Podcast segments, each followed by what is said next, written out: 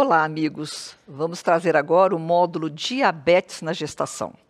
A gente traz as novidades do Highlight ADA SBD. Vocês sabiam que menos de 50% das mulheres têm sua gestação planejada?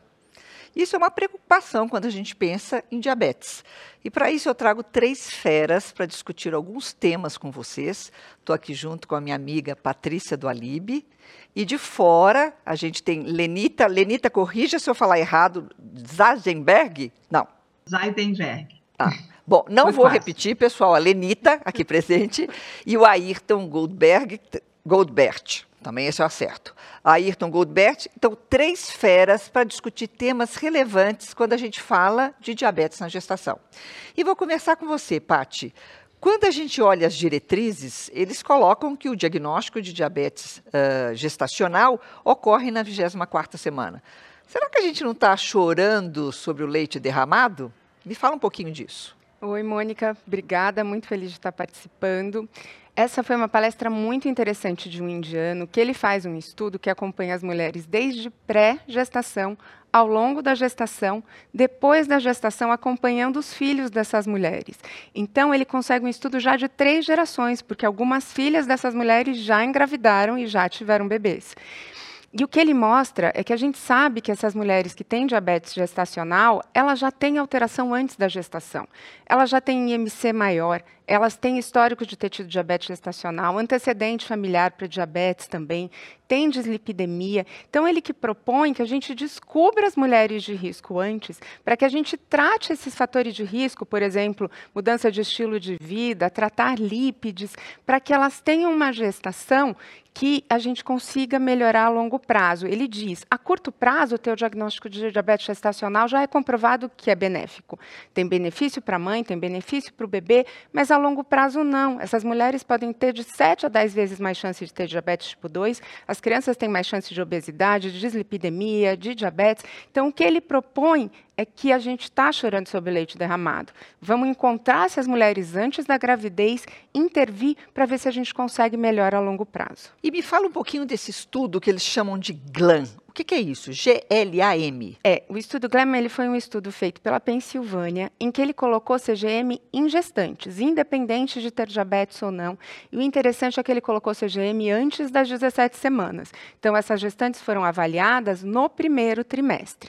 E ele avaliou essas, as métricas que a gente tem. Na gestação, a gente sabe que a métrica é de 63 a 140, não é 70 a 180, mas ele fez uma métrica também interessante de 63 a 120 e médias acima acima de 40 e médios acima de 120. O que ele mostrou que em gestantes que quando a gente põe a métrica 63, 140, as não diabéticas ficam 95% dentro do alvo, quase não tem hipoglicemia, mas é interessante que quando vai ver média de glicemia de jejum, apesar de não ter tido diferença estatística, no primeiro trimestre a média foi 98, que fica muito acima dos critérios diagnósticos que a gente tem hoje. Segundo e terceiro trimestre ficou 93 e 92. Então parece que a glicemia de jejum do primeiro trimestre, a gente usando o CGM, ela é mais alta. Outra coisa interessante é que 40% dessas mulheres tinham excesso de peso. E essas com excesso, excesso, de peso, elas tinham menor tempo dentro do alvo e elas tinham média de glicemia tanto de 120 como de 140 acima. Além disso, o estudo GLAM, esse eles só fizeram em mulheres que não tinham diabetes gestacional, não eram hipertensas e não tinham história de bebê grande para gestacional, nem glicada acima de 5,7. Eles fizeram um braço com diabetes gestacional, tinham 760 mulheres com 55 com DMG, isso foi fato todas as métricas foram diferentes no diabetes gestacional, menor tempo no alvo, maior tempo acima de 120, maior tempo de 140, e o interessante é que elas foram avaliadas na 13ª semana. Ah. Então, muito no início da gestação. Então, mostrando que a gente faz diagnóstico 24 a 28, mas elas já são hiperglicêmicas desde o início. A mesma coisa quando viram bebês grandes para a idade gestacional. As mães são mais hiperglicêmicas. Então, é um estudo muito interessante, porque é visto CGM ao longo da gestação inteira, desde o primeiro trimestre. E eu vou trazer aqui a Lenita. Lenita, será que a gente, então, uh, fica desconfortável de usar um CGM na gestante, já que a gente está tendo esses valores que são um pouco discrepantes quando a gente olha as diretrizes? Olá para todo mundo. Primeiramente, queria agradecer o convite aos meus amigos da SBD, tá? Um prazer estar aqui, um prazer estar com vocês, Mônica, Patrícia e Ayrton. Bom, em relação ao uso do, do CGM na gravidez, está é, tá bem estabelecido, principalmente na gestante com diabetes tipo 1, né? E é, com estudos já mostrando a curácia entendendo que é, a métrica do CGM ela é diferente sim da métrica dada através da monitorização é, da glicemia capilar, né? e na verdade nós temos que lidar com essas diferenças, né? saber interpretar essas diferenças e a gente começa a ter a métrica do tempo no alvo através do CGM que se complementa com a, a medida das glicemias naquele momento pontual. O, o, desafio na gestação é, são as mudanças muito rápidas, né? principalmente na fase pós-prandial. Então, isso tem que ser é, bem documentado e, e, provavelmente a nossa conduta vai mudar em relação ao que, que a gente vai abordar aí. Depois a gente vai discutir um pouco sobre isso. Isso estou falando da mulher com diabetes tipo 1.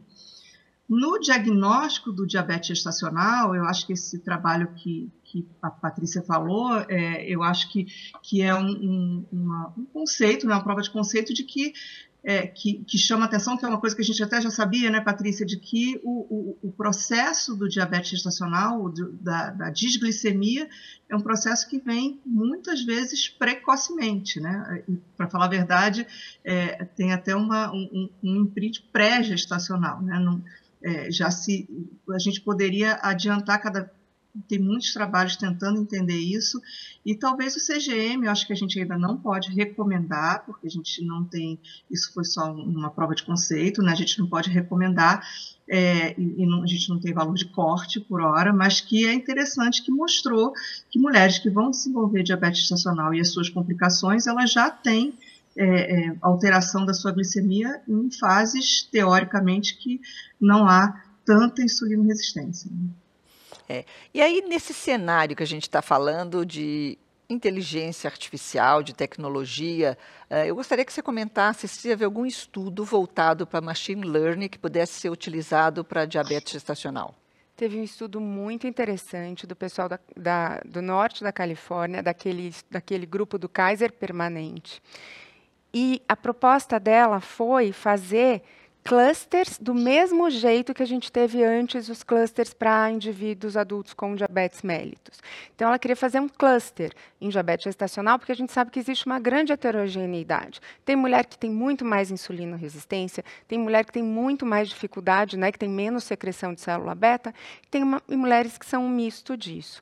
Então, é impressionante o número. Ela pegou 450 mil gestações de 2011 a 2021 e dessas, mais ou menos 37 mil tinham diabetes gestacional.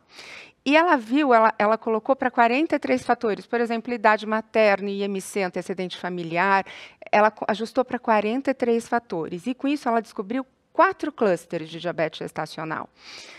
O cluster 3, que ela chama, é o mais prevalente, tem quase 70% das mulheres no cluster 3 e é um cluster de diabetes gestacional muito leve.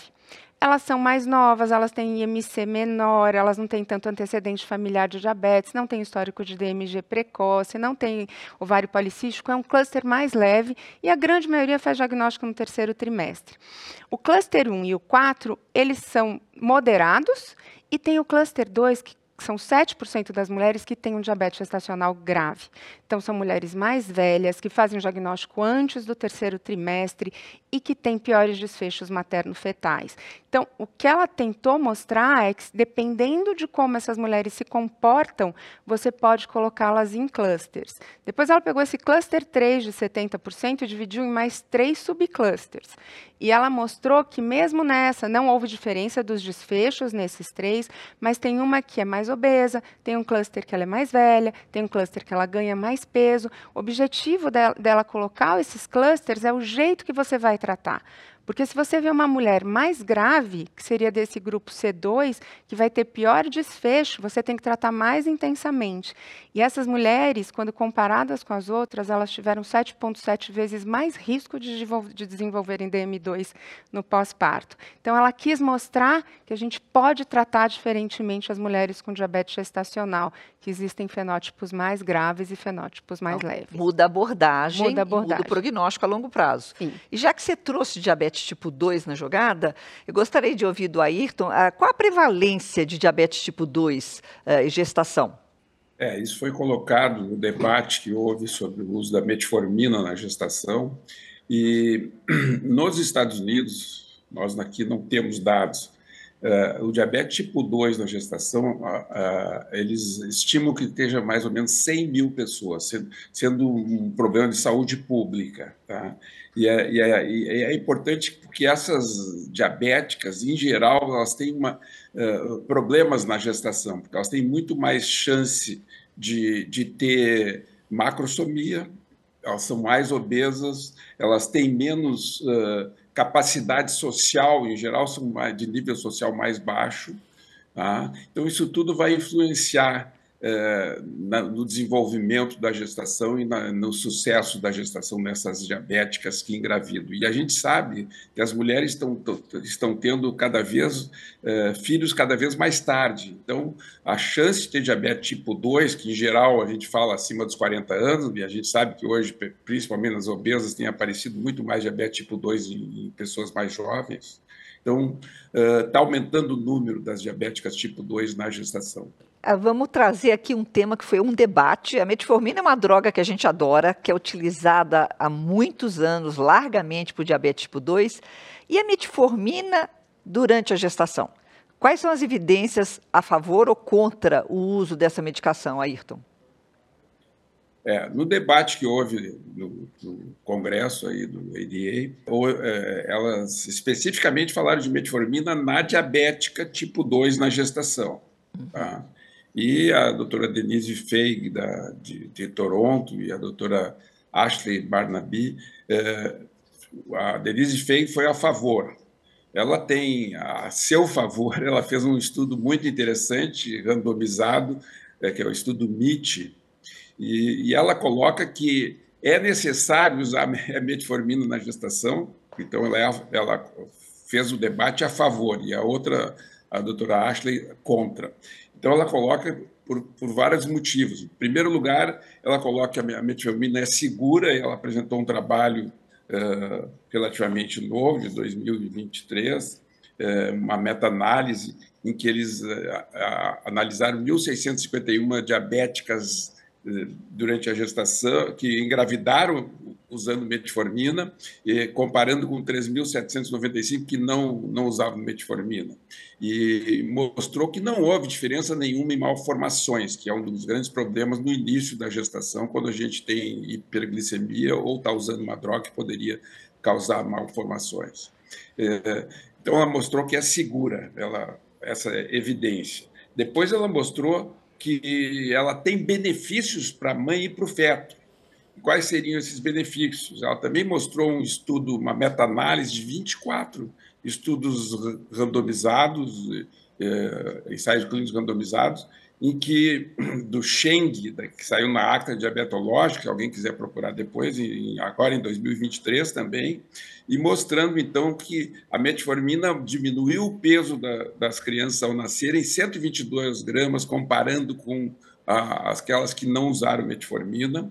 Ela comparou, diminuiu o índice de macrosomia, considerando 4 quilos, acima de 4 quilos, diminuiu a internação em UTI, diminuiu a hipoglicemia neonatal e, e manteve o mesmo número de pequenos para a idade gestacional. O que não aconteceu no estudo MIT, que mostrou todos esses benefícios, com diminuição de, de peso da criança ao nascer, diminuição do peso materno também. As mães, quando usam metformina, elas, isso já, já tinha sido mostrado no diabetes gestacional pela doutora, no estudo MIGS, da doutora Hovan, lá da Austrália, da Nova Zelândia, que é um estudo grande também em diabetes gestacional, mas nesse estudo MIT também houve uma diminuição de dose de insulina, um dos problemas dessas diabéticas obesas, que, que são diabéticas prévias e engravidam, é que elas precisam de grandes doses de insulina.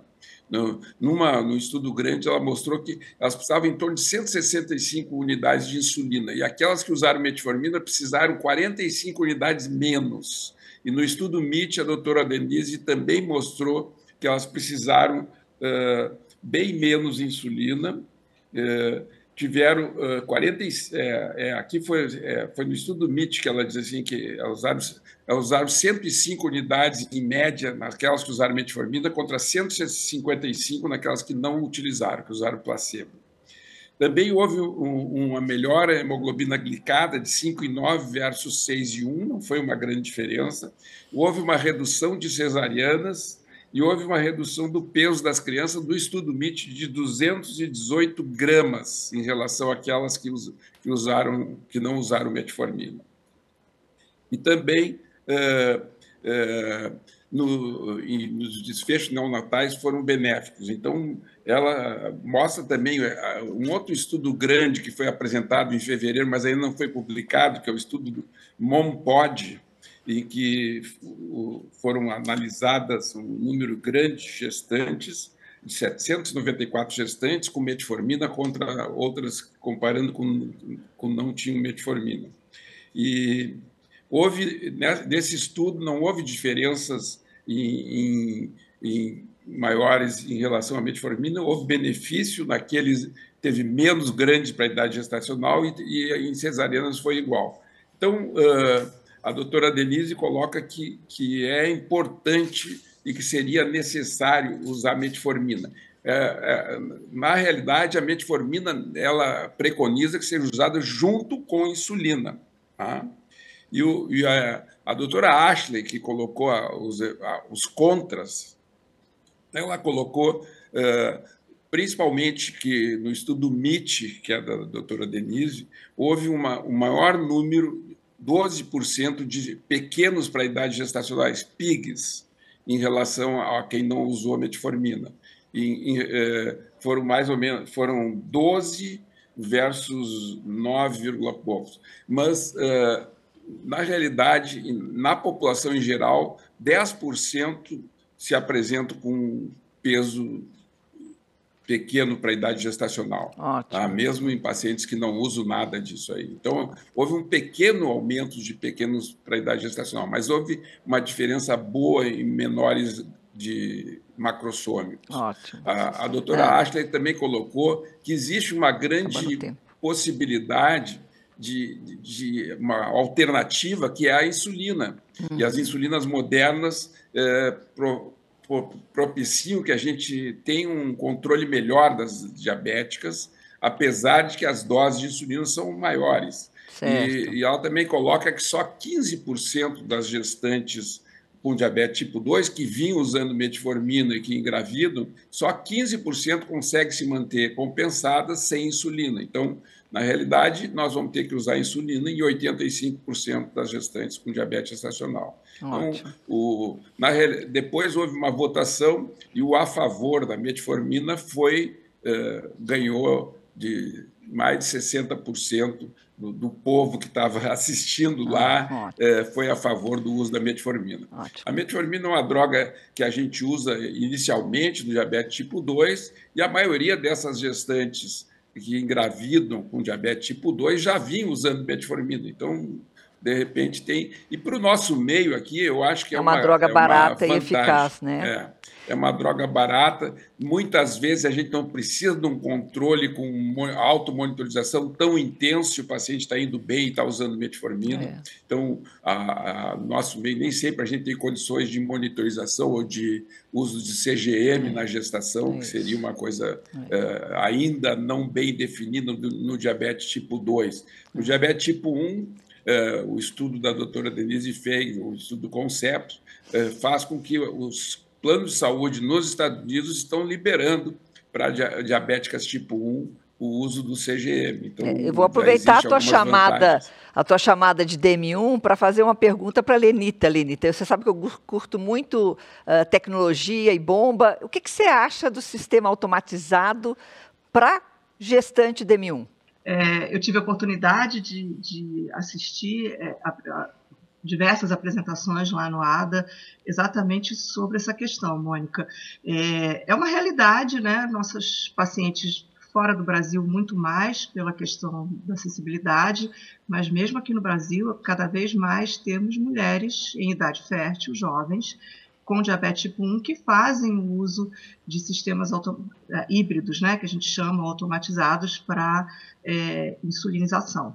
Então, só para reforçar um, um pouco com, com quem está assistindo, esses sistemas chamados híbridos ou automáticos, eles é, exigem sim que a, que, a, que o paciente, que a mulher, coloque a quantidade de carboidratos que ela vai ingerir e eles têm algoritmos é, que vão é, a gente é, é, é algoritmos que depois de, de, alguns dias eles entram no sistema automático e fazem a infusão de insulina tanto o algoritmo para o basal como para os bolos de correção. É, e depende basicamente da ação de colocação adequada de quanto é que está usando de insulina. E isso aí foi muito discutido de como é que a gente pode fazer esse, o uso desses sistemas híbridos automáticos durante a gravidez, entendendo que durante a gravidez há toda uma mudança na homeostase da glicose, né, em, em que se espera que o jejum fique mais baixo e que se espera que existam é, picos pós-prandiais mais precoces até do que fora da gestação. Então, o, o, grande problema é que tenham bombas com ou sistemas com algoritmos próprios para gestação. Então, por isso que até o momento, na maioria do, do, dos países, é, os sistemas híbridos automáticos eles são é, off-label, ou seja, não foram aprovados é, para uso durante a gravidez, inclusive aqui no Brasil. A gente tem apenas um sistema automático atualmente comercializado aqui no Brasil e que não é aprovado durante a gestação, então é importante que se saiba disso. Mas, apesar de não ser aprovado, é uma questão, né? Uma paciente que já está em uso vai tirar durante a gravidez. E então nessa nessa é, mesa é, a gente teve a oportunidade de assistir o, o, grupo da Ellen Murphy, que é da Inglaterra, em que lá eles desenvolveram um algoritmo em Cambridge próprio para uso na gestão. Quer dizer, é um algoritmo que é, dá uma liberdade de manejo dos objetivos glicêmicos e que foi adaptado por ela, pra, pelo grupo de Cambridge, para uso na gestação e o, o NICE aprovou. Então, hoje em dia, é o único local que tem aprovação para uso desse sistema na gravidez é, é, no Reino Unido, através dessa que a gente chama CAM APS, que é CAM de Cambridge, e é um, um, um aplicativo em que se usa o sistema Android do celular e que pode ser acoplado a determinadas bombas, não a bomba que a gente tem no Brasil, não a Medtronic, então há bombas que são comercializadas lá nos Estados Unidos e CGM também é, é com a, o, o, Dexcom e o Libre 3, que a gente também ainda não tem no Brasil. Mas, não sei se eu já posso é, é, começar a falar que nós tivemos outras apresentações, inclusive de outros projetos. Atualmente tem cinco é, estudos randomizados controlados comparando bomba é, automática com outros meios. É, o, o do CHEM APS foi comparando com é, múltiplas doses em gestantes com diabetes tipo 1 e o, o uso desse, dessa, dessa é, ferramenta é, aumentou muito o, a, o, tempo no alvo comparado com múltiplas doses em gestantes com DN1, e através desse resultado do estudo IDEPT, que foi encabeçado pela Ellen Murphy, o, o NICE coloca já que recomenda o uso de bombas híbridas antes e durante a gestação de mulheres com DN1. Isso num sistema de saúde que tem um controle em relação a custo muito, muito importante, então isso chama bastante atenção, que a gente tem já evidência, literatura, de que o uso de bomba híbrida na gestante com DN1 foi benéfico, reduziu custo, reduziu complicações perinatais.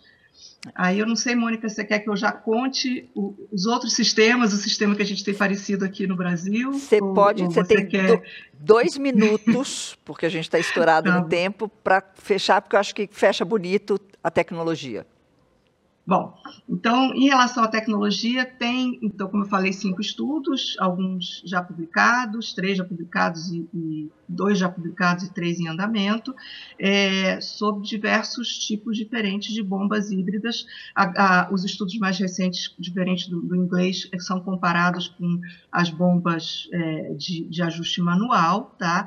Então, esses estudos são pequenos, com N pequeno, mas o que se concluiu que com o uso das bombas comercialmente é, é, é, existentes, né, em que você fica um pouco engessado, pelo menos né, na, na, bomba que você não pode fazer um algoritmo ainda próprio para gestação, é, o uso da bomba híbrida precisa de um ajuste nosso, da equipe médica, é, e, e, precisa individualizar esse uso, mas quando isso acontece, é um sucesso.